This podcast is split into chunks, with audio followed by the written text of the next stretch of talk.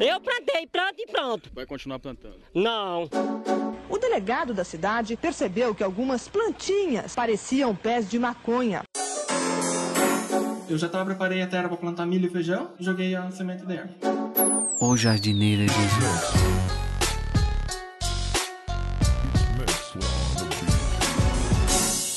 Eu vou continuar colaborando.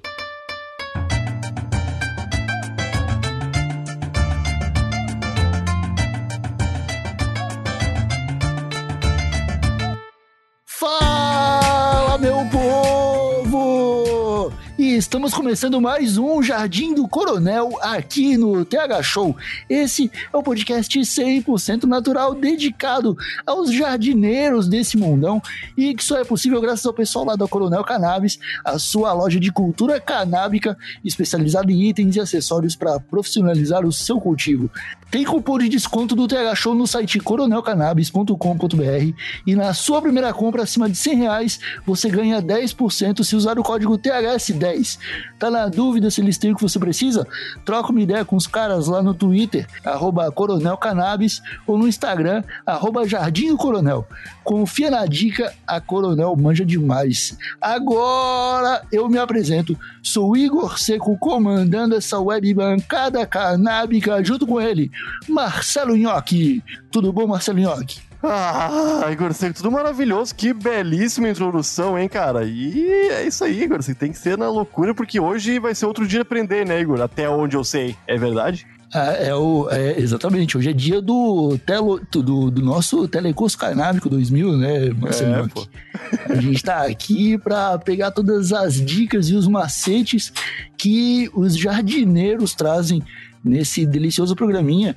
E, Nhoque, eu, o, o Jardim do Coronel de hoje, ele tá um pouquinho diferente, é, porque eu sei, né? Eu sei que tu é um cabecinha de vento, então eu vou te lembrar, os nossos convidados, eles vieram da Europa, cara. Tem o Leonardo Souza, que ele é português, já ficou um bom tempo morando no Brasil e hoje estuda bioquímica lá em Portugal. E também tem a Ana, da Just Hemp, que é uma engenheira ambiental fazendeira, Marcelinho, que tu quer, quer dizer que ela tem uma, uma fazenda, tu sabia disso? Eu sabia, cara, até queria mandar um iha pra ela, porque é assim que se comunica na fazenda, Igor Seco.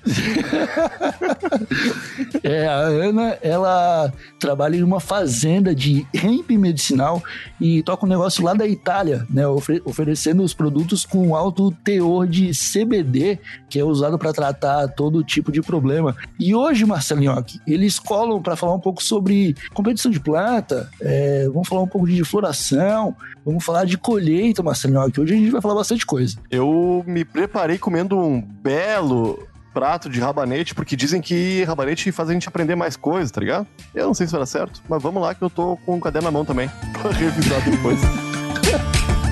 Bom, vamos lá.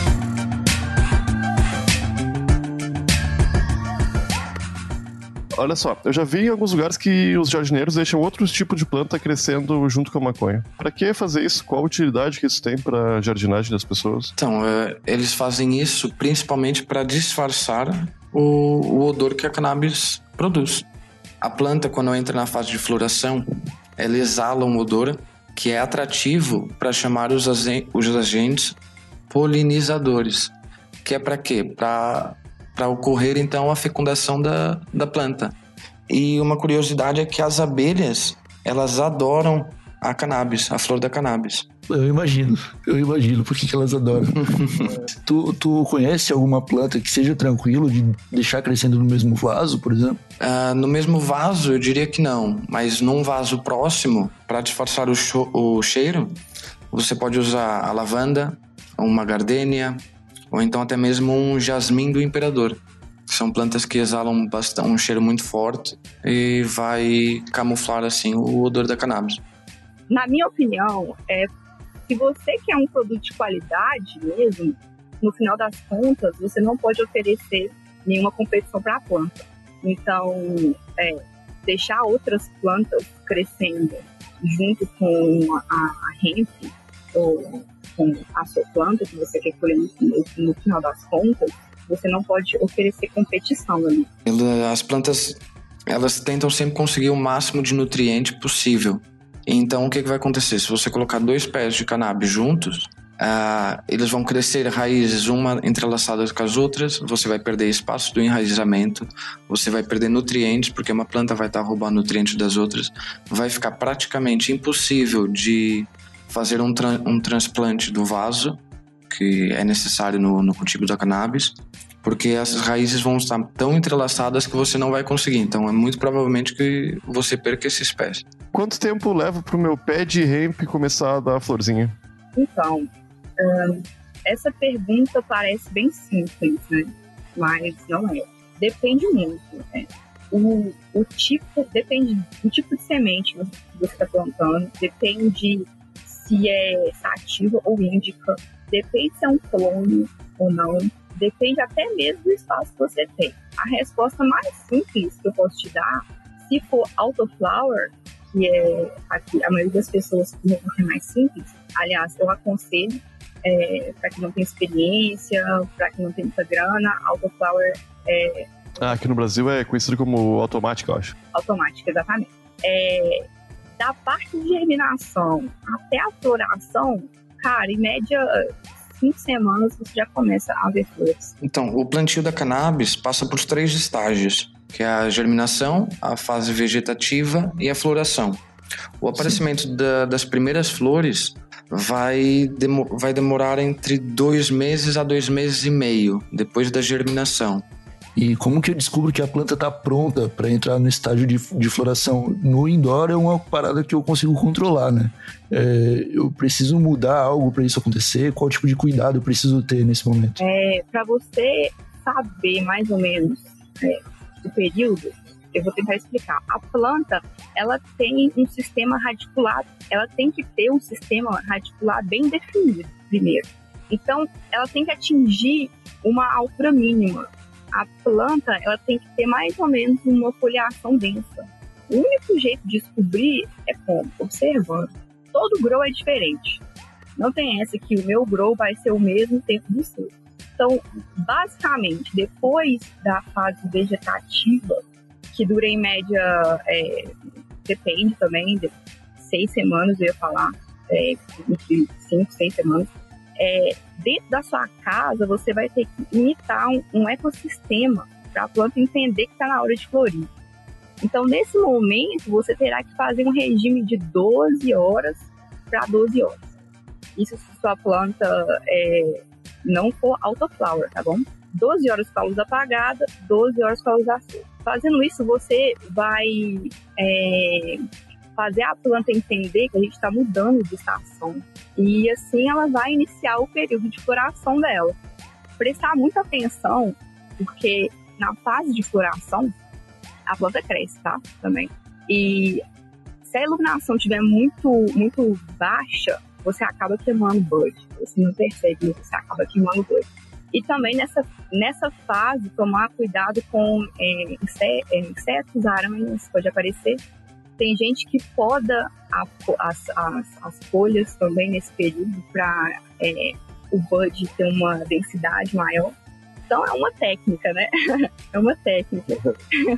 Sim, o, o primeiro sinal que a planta está entrar em estágio de floração, ela está amadurecer, é o aparecimento dos pistilos, ou então, no caso dos machos, dos bagos de, de pólen, porque são os órgãos reprodutores da planta e a fase vegetativa é como se fosse a adolescência da planta. Então, no final da adolescência, ela vai começar a mostrar os seus, os seus órgãos é, reprodutores, vai querer reproduzir, tanto a partir de flores como, como a partir de sementes.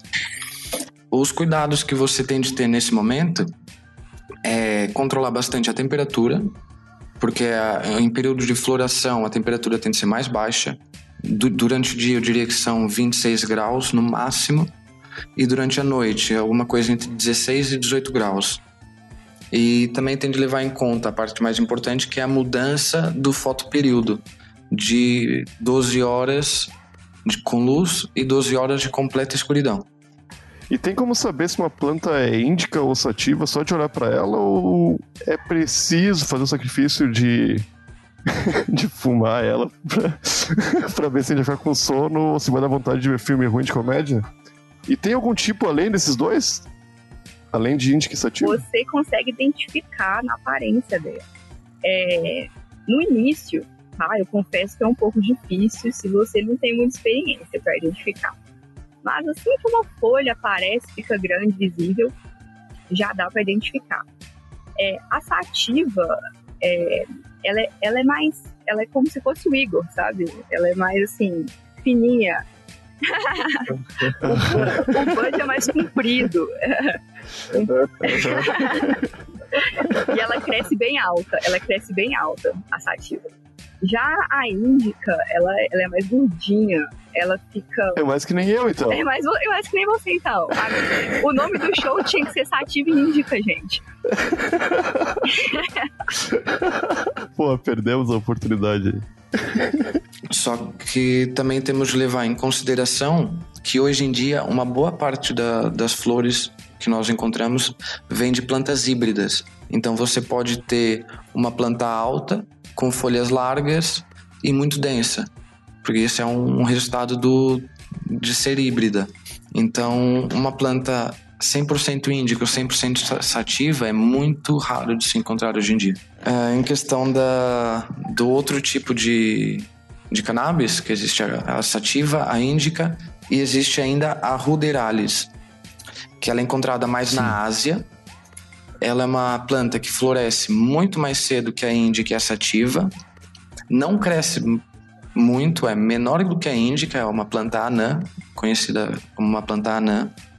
E ela contém muito pouco THC. Eu já vi umas flores que nasceram roxas eu não sei se é, é uma questão genética. Uhum. O que, que, pode determinar isso aí? Porque eu já vi umas, umas roxinhas lá no Reddit e, e parece que são bem fortes, o pessoal, o pessoal fala. É forte isso? Já vi até gente tentando colocar luz, viu? Ou, não, colocando luz forte na planta pra ver se a planta ficava roxa. Uhum. Pegando spray, tá, spray na planta. Gente, seu, é o strain determina a coloração do bud. É o strain, a semente, o tipo de semente, o tipo de planta. É, se você não tiver a strain correta é, e você tentar é, tentar mudar a coloração da sua planta, ela vai, você vai acabar danificando a propriedade da planta. As mais conhecidas aí, o que, que é? a gente tem Purple Race, Purple Queen, é, são aí as mais conhecidas, né? E tem teor de THC maior um pouco. Uhum. ah, a temperatura também influencia. Você pode ter a Purple, a, por exemplo, tá cultivando a Purple Haze, mas você tem que ter uma temperatura para ela ficar roxa, roxa, roxa, sabe? Uhum. Você tem que aí é, deixar a temperatura um pouco mais baixa quando ela estiver no escuro. Eu acho que é, é, é essa que é a, o segredo lá. Só que nessa questão da, da cor da flor, é uma questão muito, muito interessante porque você pode jogar com a química e fazer com que a, a cor da sua flor mude, dependendo do pH que você alimenta a planta, ou seja, em questão dos nutrientes e questão da água. A Purple Haze ela é geneticamente mais escura, a flor dela é mais escura, mais azul arroxeado. Só que o que faz, qual é a substância responsável por essa coloração diferenciada nas plantas. Elas são chamadas de antocianinas, que estão presentes no morango, nas amoras, no tomate. E essas antocianinas, elas aparecem mais em, em ambientes mais com pH mais alto. Então, por exemplo, se você tiver na, na, na, fase de floração, se você manter o pH da sua planta, que você pode medir com um medidor de pH, é uma coisa barata, manter um, um pH entre 5,5 e 6,5, que é o pH ótimo para para cannabis, a flor dela vai se tornar verde. Só que se você quiser aumentar, você pode aumentar ele para 8 utilizando minerais mais alcalinos, que vão aumentar o nível do pH, e cores azuis ou roxas vão começar a aparecer nas flores. Caramba, cara. Eu achei que era uma questão de genética mesmo, tipo, sei lá, uma espécie de planta que, que foi cruzada e deu uma híbrida roxa e passaram a fazer. Eu achei que era a casa do destino, mas saber que você pode controlar é abre oportunidades, né? Mas ela é realmente mais forte do que, do que a, a verde tradicional? Não, a cor, é, a cor infelizmente não afeta o, a potência nem a concentração de THC. Ela é mais. Mas acho que é Sim, é tão bonito, é, né? bonita.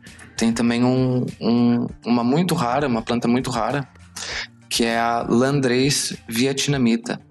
Ela, em, nas condições ótimas, seja de pH, de luz, temperatura, ela, tanto as folhas Sim. quanto as flores dela são pretas. Mas isso é maconha.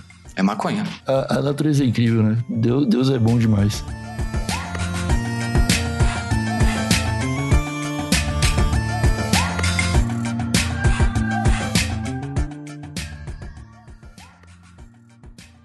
Conseguiu entender tudo, Marcelinho? Que o Rabanete te ajudou nessa jornada pelo mundo do aprendizado? acho que sim, cara. Ô, meu, irado, hein? Hoje tivemos várias curiosidades aqui que eu acho que o pessoal não tava esperando ainda. Tipo, Cara, tu viu? A lendária flor roxa, ela pode ser uma realidade, bicho. Basta É, acreditar e controlar o pH. É mas tem barbada, que, cara. tem que tomar cuidado né, com essa brincadeira. Tem que tomar cuidado, sim. Tem que tomar cuidado sempre, né, Curseco? O negócio é sempre precavido. E olha isso. Controlar tem- o pH, essas coisas aí, velho. Falou em acidez, eu já fico com o pé atrás. Eu também, pô. Ácido. Eu lembro que eu trabalhei num lugar onde tinha um aquário de peixes e aí os peixes morriam muito, Seco. É a famosa acidez aí, né? Que tu falou que te deixou arrepiado. É, Ô, e ô, meu, e esse negócio das plantas degladiarem pelo lugar, hein? Eu não esperava isso, cara. A natureza é ma ma magnânima, Igor Seco. é maravilhosa, Marcelinho, que a, a, a natureza é uma coisa divina. A gente não, não tá preparado pra entender tudo ainda. Tu acha que seria possível, Igor Seco, fazermos no futuro uma rinha de plantas? Que é. Pô, vê, né? Cara, eu Não acho seria, que... não seria muito interessante pra assistir essa luta, né? Porque demora. Não. É, demora um pouquinho, demora um pouquinho. Tem que assistir timelapse. Aham, eu acho que rola bem, cara. Rola bem. Só botar uma bermudinha vermelha num, bermudinha eh, azul na, no outro ali e mete os plantas no ringue, meu. Já era. É isso aí, só não vale soco no saco, né, Marcelinho? O resto tá não liberado. vai. Se der soco no saco, cai o pólen ali e poliniza tudo, Igor Seco. Como a gente tá complicado. aprendendo aqui na. A gente tá aprendendo, a gente tá aprendendo.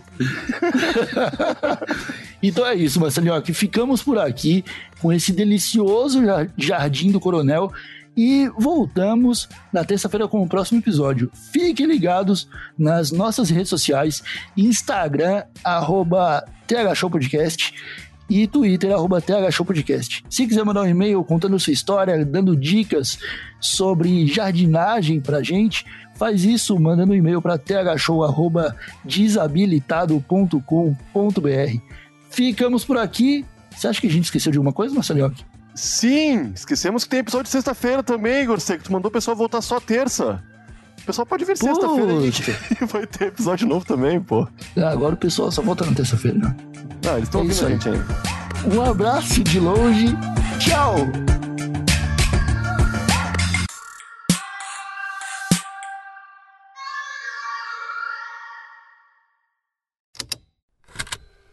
Estalo Podcasts.